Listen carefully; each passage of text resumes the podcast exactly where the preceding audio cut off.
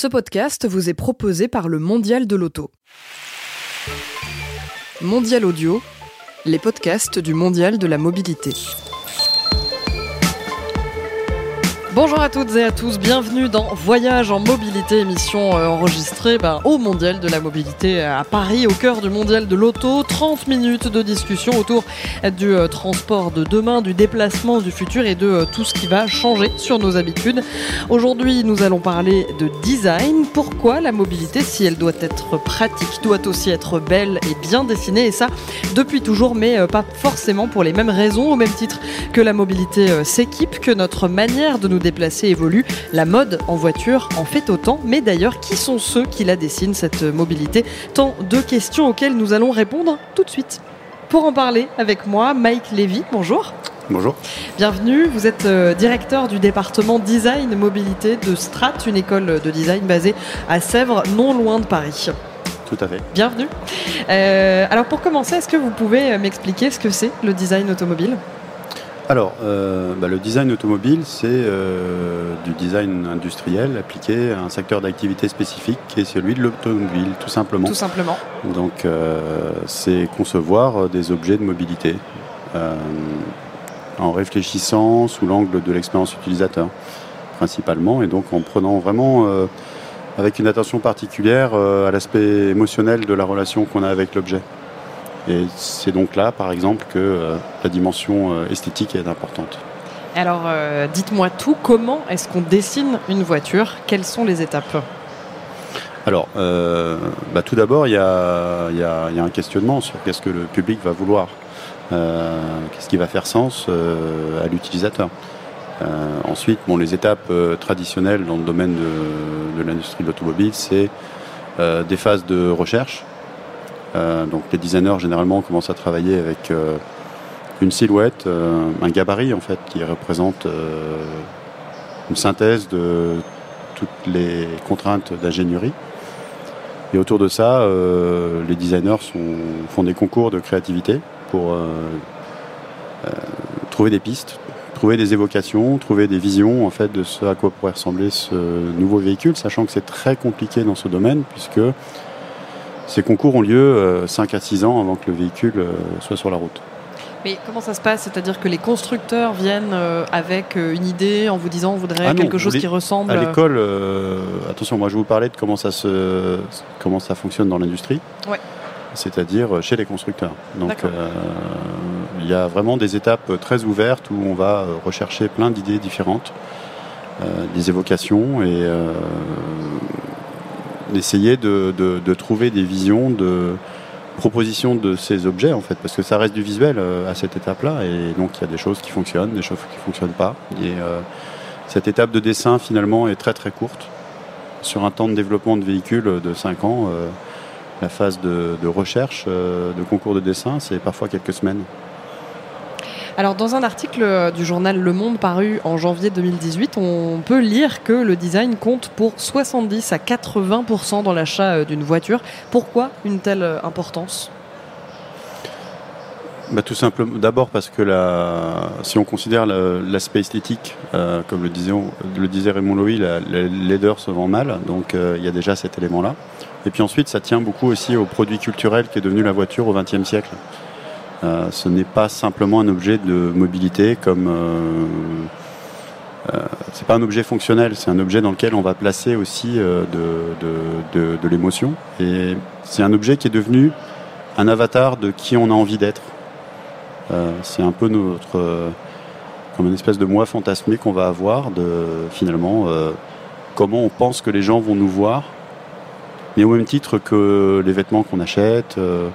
Donc c'est vraiment une expression de notre euh, fantasmé. Euh, c'est plus que notre personnalité. Quand on achète un, véhicule euh, avec un certain nombre de valeurs ben, qui sont véhiculées par la publicité, on pense que les gens vont nous voir comme ça vont imaginer que dans cette voiture, on a tel ou tel comportement. Vous voyez quelqu'un qui roule dans une voiture de telle ou telle marque et vous lui attribuez une personnalité sans même le connaître par son, comportement sur la route, mais aussi parce qu'il a acheté cette voiture et pas une autre. Et alors, quels sont euh, les critères de design? Si euh, il y a vraiment des critères bien définis, quels sont les critères de design qui comptent le plus quand on, euh, quand on crée une voiture?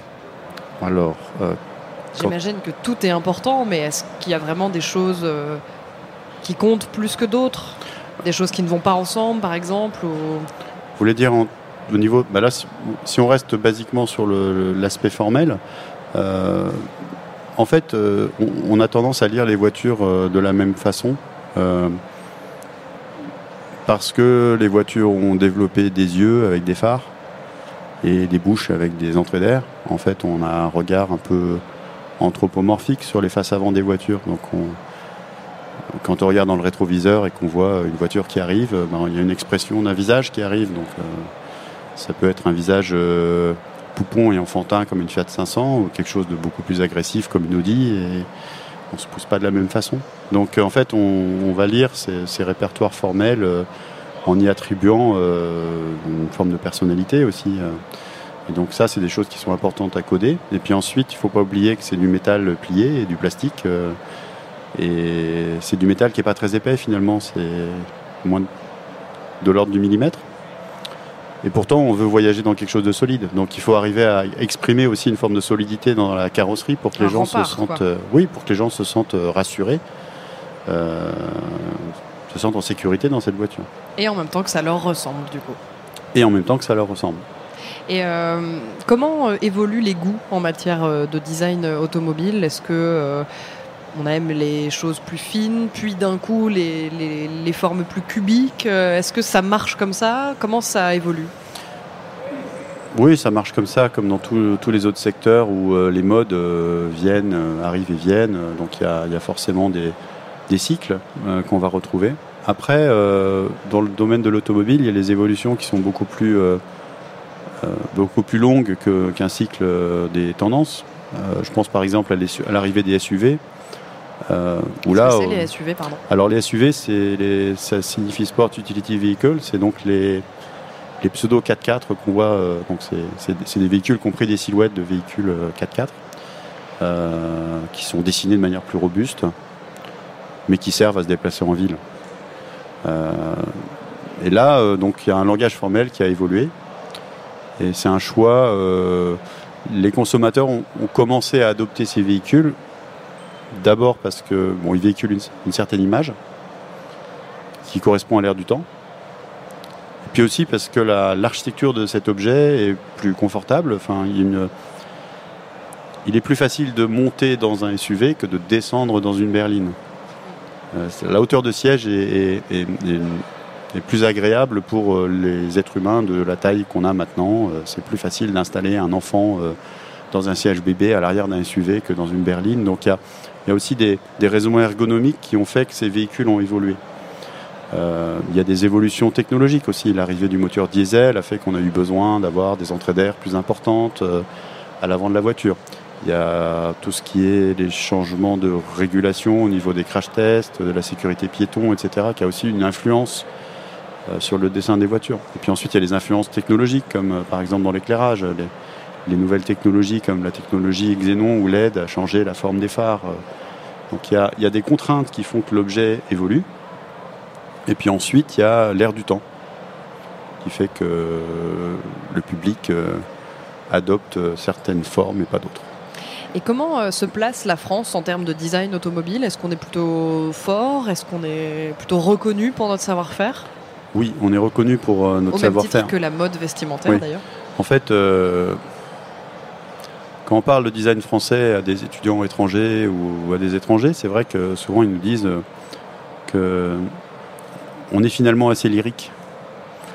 Euh, on aime bien raconter une histoire euh, à travers un concept. D'ailleurs, ça se voit sur le salon quand on entend des directeurs du design parler, euh, par exemple, de la de la Legend. On, se rend compte qu'il y, y, a une démarche conceptuelle qui, qui raconte une histoire. Et ça, c'est assez spécifique au design français, je pense. Euh, on est aussi assez anticonformiste dans notre approche. Et c'est assez dans l'air du temps parce que ça, les gens sont à la recherche d'une histoire. Les gens ont envie qu'on leur raconte comment ils vont vivre leur vie. Ils, sont en quête de sens, tout le monde est en quête de sens, et c'est vrai que raconter une histoire, une expérience qu'on va vivre avec un objet, euh, et le retraduire dans, les formes, euh, ça amène les gens à se, à s'identifier plus à l'objet ou à l'utiliser avec plus de plaisir. Alors, euh, à l'instant, on parlait beaucoup des, évolutions technologiques, de l'ère du temps. De... Vous qui, euh, enseignez euh, dans une école de design, l'école Strat, est-ce que vous observez au fur et à mesure des années, je ne sais pas depuis combien de temps vous êtes enseignant, mais est-ce que vous observez au fur et à mesure des années un changement de mentalité aussi chez vos, chez vos élèves? Est-ce que vous... Oui, en termes de design Depuis dix ans, on a, enfin, depuis qu'on a commencé à évoquer euh, des problématiques de voitures électriques ou de voitures autonomes, euh, euh, on est passé par des étapes où les étudiants étaient très réfractaires à, ces, changements. Donc, avaient une vision très, très 20e siècle de la voiture.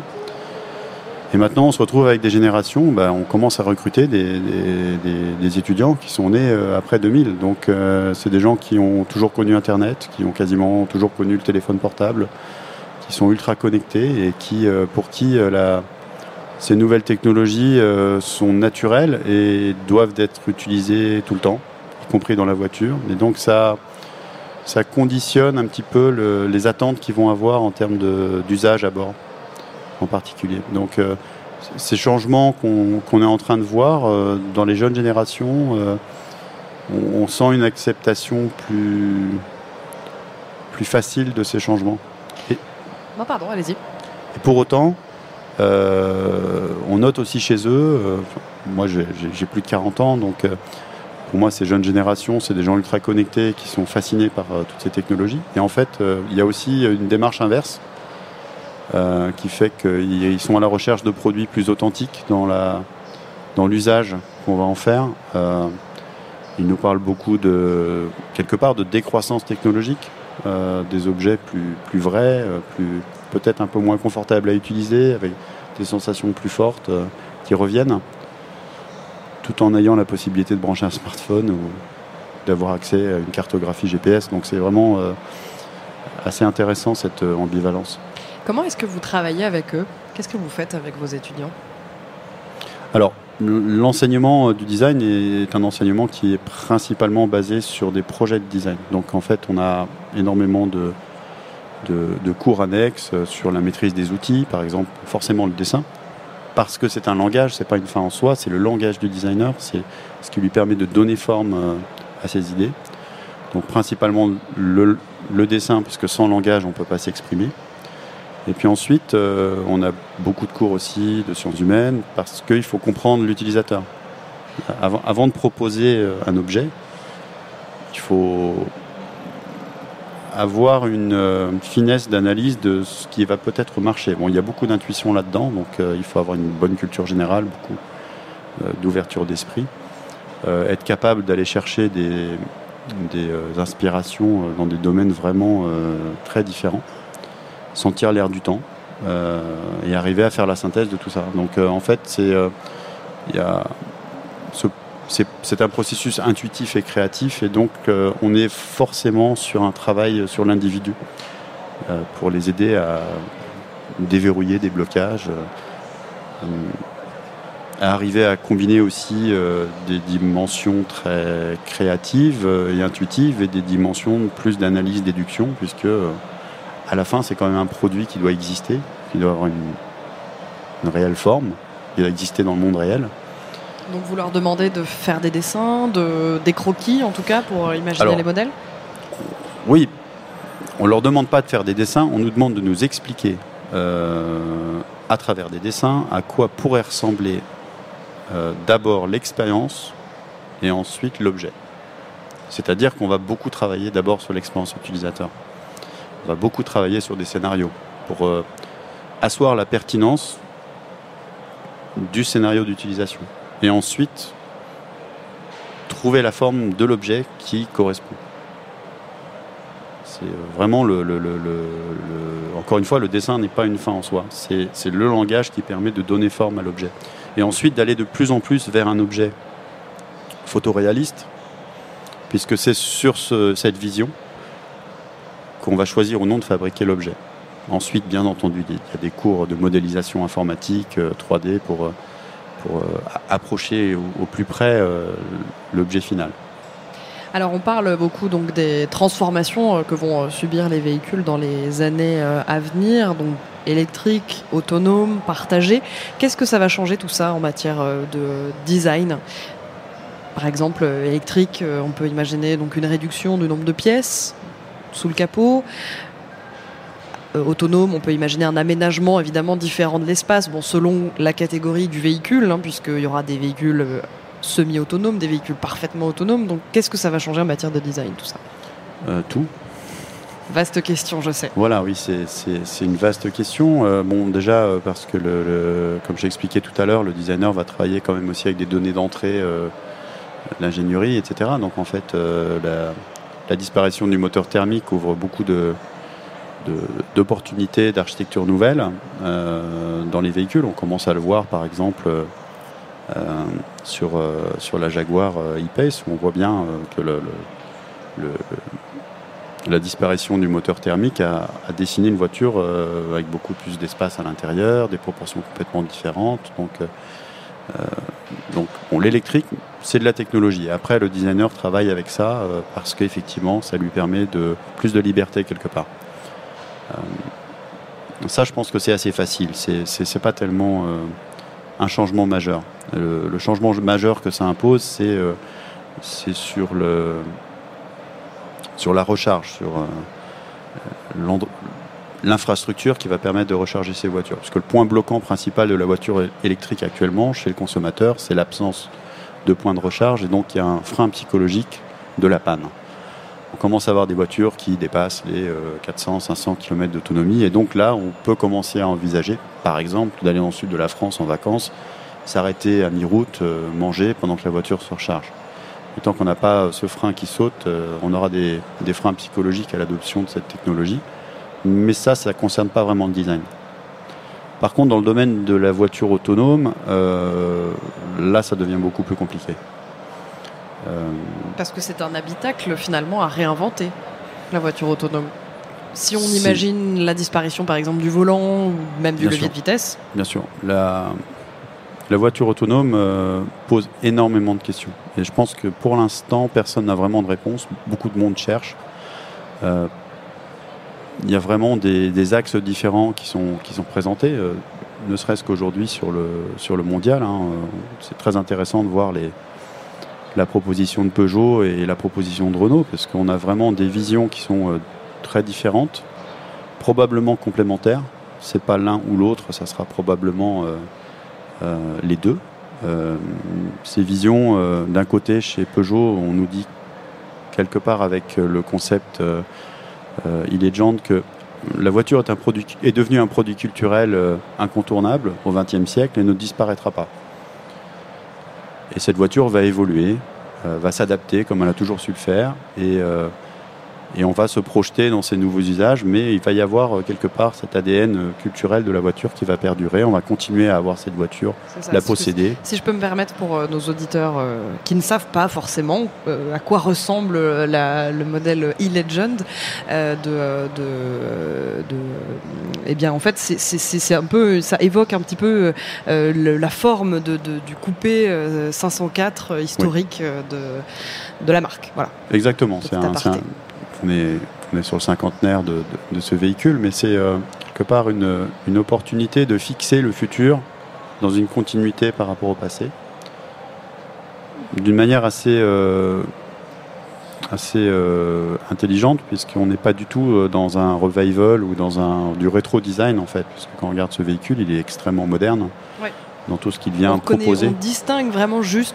une forme un peu. On est vraiment dans l'évocation. Familière, quoi. Voilà, exactement. Et donc, euh, et donc là, il y a ce, ce, relationnel émotionnel qui, qui, fixe ce produit dans quelque chose qu'on connaît, et donc ça rassure euh, sur l'usage qu'on va en faire. Et donc, c'est un objet qui.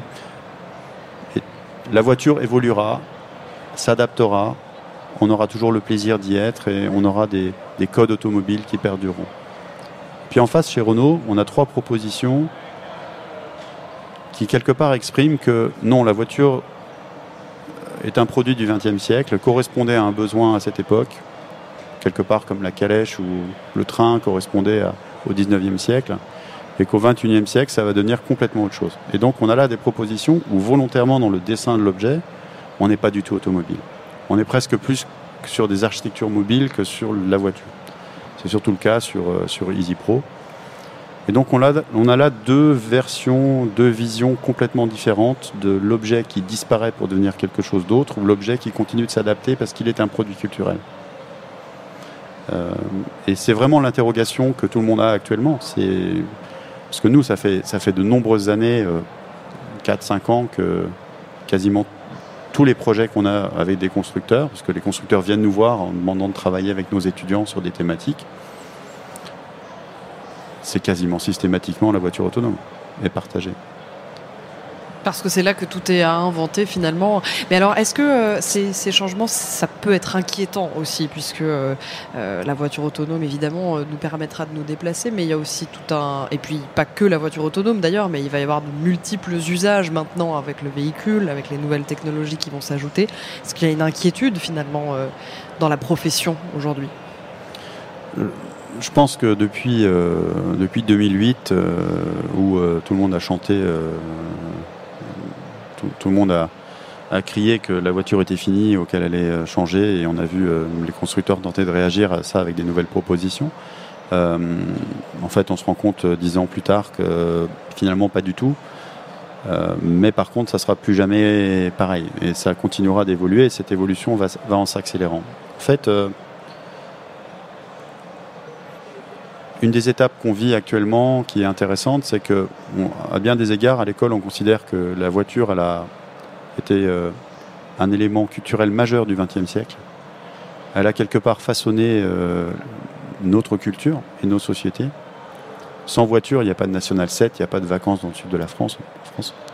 Sans voiture, il n'y a pas de centres commerciaux, il n'y a, pas, a pas de zone périurbaine, il n'y a pas de ville étendue. Il n'y a pas la possibilité de vivre et travailler dans des endroits différents. Euh, donc culturellement, la, voiture, c'est le XXe siècle. Et au XXIe siècle, c'est le numérique qui mange tout. Qui, c'est un tsunami qui, avale tout le numérique. Et là-dedans, il y a des valeurs qui sont totalement différentes. Euh, il y a des problématiques d'instantanéité avec le numérique. On a accès à tout, partout, et on le veut immédiatement. Et la voiture doit s'adapter à ça.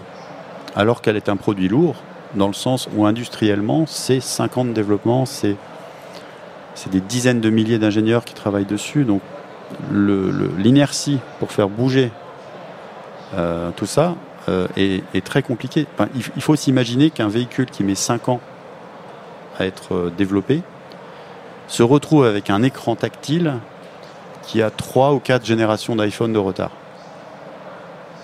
Le consommateur ne peut pas comprendre ça.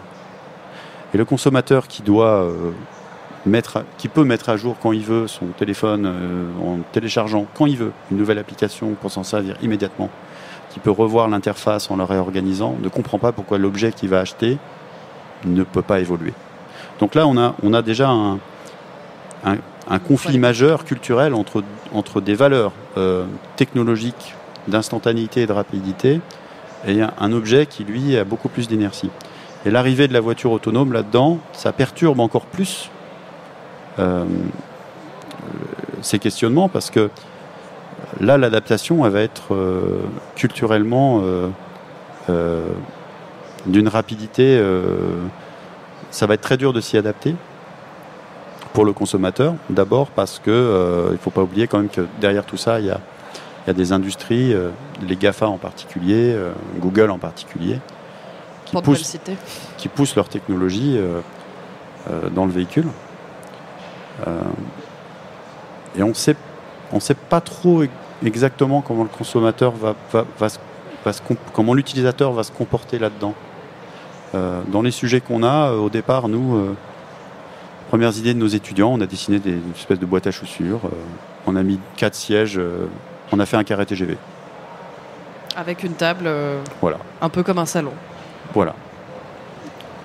Mais est-ce que, du coup, vous, votre travail, finalement, d'imaginer, de, designer un véhicule, euh, votre travail est complètement bouleversé aujourd'hui, puisque finalement, l'usage va complètement changer. On parle même de, voitures qui sont des, prolongements euh, de, la maison, où finalement, les activités vont être complètement différente. on n'aura plus du tout la même utilisation de cette voiture. Donc comment vous, est-ce que ça vous touche en plein cœur dans votre activité? Parce que dans les années 90, un designer intérieur automobile dessinait une planche de bord avec des, quelques boutons pour, la climatisation. Il y avait un autoradio qui était défini. voilà. Et, maintenant, on y met des, écrans tactiles euh, parce qu'on a des écrans tactiles dans la poche et qu'on va avoir la même chose dans la voiture. La voiture électrique fait que sans moteur, euh, tout le bloc de climatisation euh, va être mis ailleurs, donc on n'aura plus cet, énorme espace de, planche de bord qui sera, sera utilisé par le bloc de chauffage et de climatisation. Et effectivement, on se pose la question de comment on va disposer les sièges. Pourquoi faire Si on ne conduit pas, euh, pourquoi se retourner pour parler aux passagers euh, derrière? Donc on fait un carré TGV. Puis on se rend compte que euh, bah, dans un carré TGV, finalement, on ne fait pas grand-chose. Si c'est dans une voiture, on peut même pas se lever pour aller chercher un sandwich. Ou... Donc, donc qu'est-ce qu'on peut faire d'autre? Donc bah, on va dormir, donc on va mettre des banquettes. On essaye d'imaginer. Voilà, on essaye d'imaginer comment, euh, qu'est-ce qu'on va pouvoir faire dans cet objet? Alors, il y a des sujets qui sont sur des déplacements longs, donc euh, de l'autoroute. Donc, on peut imaginer là, comme l'a fait Volvo avec son concept 360C, de faire quelque part ce que Airbus fait dans les avions, mais sur la route, et donc avoir des sièges qui deviennent des banquettes où on va dormir, on se réveillera le matin avec le soleil qui se lève. Donc, on, peut imaginer ce type de scénario. et puis ensuite, il y a quand même tout ce qui va se passer dans les villes où là les déplacements vont être beaucoup plus courts. On le voit avec euh, EasyGo chez Renault. Donc, est-ce que ça, c'est l'évolution du transport en commun de demain, peut-être? Avec des, mini-navettes plus petites qu'on commandera euh, à la demande. Donc, euh, ça, ça va avoir un format différent, avec des banquettes moins confortables, parce qu'on n'en a pas besoin? Parce que finalement, quand on est dans une voiture et qu'on fait 800 km, on a besoin d'un siège confortable, mais quand on fait 10 minutes dans un bus ou un métro, le siège, finalement, le confort du siège n'est pas si important.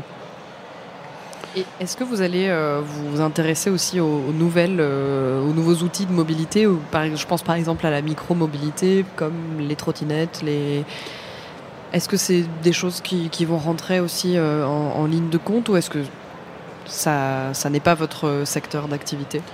Alors tout ce qui concerne, alors à l'école, tout ce qui concerne la mobilité, donc le déplacement, est dans notre spectre. Donc et si on considère qu'on fait du design de mobilité, c'est qu'on intègre tous les systèmes qui existent, puisque de nos jours, les gens veulent avoir une forme d'offre multimodale. Euh, on voit d'ailleurs les constructeurs qui travaillent de plus en plus avec d'autres entreprises pour proposer d'autres services. Euh, les gens choisissent la trottinette qu'ils vont mettre dans la voiture, etc. Donc, euh, Donc ça rentre dans votre dans bien entendu, bien entendu. C'est des choses. C'est pareil. Est-ce que c'est des choses qui vont évoluer? Est-ce que c'est des choses sur lesquelles vous réfléchissez euh? Alors, on n'y réfléchit pas euh, sur les objets eux-mêmes, en fait. Nous, on va, on va, on va, on va regarder des parcours de mobilité. On va réfléchir, par exemple, à comme, quelle, est la, quelle serait la meilleure façon de se déplacer pour aller, pour aller travailler ou pour sortir le soir du bureau, donc de voir effectivement si la voiture c'est euh, la solution la plus pertinente. Mais si on reste par exemple sur la voiture autonome, euh, sur des offres euh, possibles, si on considère que par exemple avant il fallait un permis de conduire pour conduire une voiture, avec la voiture autonome c'est plus du tout le cas. Donc subitement ça veut dire que c'est pas forcément réservé aux adultes. Subitement on peut se poser la question de tous ces parents qui le matin doivent emmener les enfants à l'école et les rechercher le soir, etc. Est-ce qu'on ne peut pas juste mettre les enfants dans la voiture Est-ce que je ne peux pas avoir un service qui va chercher mon enfant et l'amène à l'école pour moi? Et ça, bien sûr que les gens vont poser cette question. Bien sûr que ça va être super compliqué. Alors du coup, ma dernière question, puisque c'est malheureusement déjà la fin, je sais qu'on ne voit pas le temps passer, mais voilà. Euh, comment est-ce que euh, tous les changements qu'on vient d'aborder vont, bouleverser vraiment l'expérience de la mobilité euh, des uns et des autres? Bah D'abord parce que tous les schémas qu'on connaît, euh, quelque part, vont être, euh, toutes les cartes vont être battues. On, ne sait pas quels vont forcément être les acteurs de demain. Euh, il y a des nouveaux entrants. Hein, enfin, tout le monde travaille sur la voiture autonome. même des gens comme Transdev vont travailler sur la voiture autonome. C'est un opérateur normalement de, de, transport en commun. Donc là, il va se rapprocher de la voiture individuelle. en fait, à l'avenir, il faut considérer que l'objet, c'est une interface par rapport à un service et que ce qui va être important, c'est l'expérience utilisateur. Et donc nous, on se retrouve dans une situation où effectivement, on, continue à, définir l'objet, mais on va travailler sur les interactions avec cet objet. On va, d'ailleurs, on a un département de design d'interaction spécifique euh, à ça, avec lequel je travaille beaucoup, puisqu'on va réfléchir euh, aux expériences utilisateurs, aux interfaces, euh, à comment on va échanger, dialoguer avec ces objets. Il faut quand même voir qu'une voiture autonome, et à un moment, on va peut-être lui attribuer une personnalité, la voir comme un objet vivant, puisqu'elle va réagir avec son environnement, et donc on va voir dialoguer avec. On va lui attribuer une forme d'intelligence artificielle, certaine, mais une intelligence. Donc on va vouloir dialoguer et échanger avec cette chose dans laquelle on va être. Et donc ça, ça ouvre des nouveaux champs euh, extrêmement complexes pour le design, qui dépassent de loin l'objet et qui vraiment se recentrent sur l'humain, sur euh, euh, comment nous on vit notre expérience avec les objets qui nous entourent et les gens qui nous entourent. Donc c'est un champ fabuleux. Enfin, de nos jours, tout est en train d'exploser. Dans le sens vraiment positif des choses. Il y a, l'ensemble, il y a énormément de choses à faire. C'est très compliqué de savoir comment on va se saisir de ça en tant que société. donc il y a un champ de possibles qui est incroyable, puisque on a l'impression aussi technologiquement on peut tout faire. Maintenant, il y a quand même euh, une alerte à tirer, c'est qu'il y a des bouleversements climatiques il y a des problèmes énergétiques. Il faut absolument y penser. Euh, ça va aussi amener énormément de bouleversements qui ne sont pas complètement compatibles avec tout ce que je viens de dire. Et donc, dans ce mix de solutions à venir, on a beaucoup parlé d'un monde très, très positif, où la technologie peut résoudre plein de choses et nous apporter plein de solutions, mais il y a aussi un revers de la médaille qu'il va falloir prendre en compte, qui va s'imposer à nous. Je pense que tout le monde y pense, tout le monde le sait, tout le monde le voit. Euh, ça devient euh, essentiel de combiner aussi euh, ces paramètres-là dans, une réflexion de ce que c'est que la mobilité. Eh bien, euh, c'est comme ça qu'on va terminer euh, cette émission euh, avec, avec ces, belles, ces belles paroles. C'est la fin de ce voyage en mobilité. Merci beaucoup, Mike Lévy, directeur du département Design Mobilité de Strat, école de design située en région parisienne, je le rappelle. Merci. Merci d'avoir été avec nous. Voyage en mobilité est à retrouver sur le site mondial-paris.audio, mais aussi en podcast sur toutes vos applications préférées. Vous pouvez aussi nous retrouver sur tous les réseaux sociaux. Nous sommes partout et on se retrouve très vite pour un prochain voyage.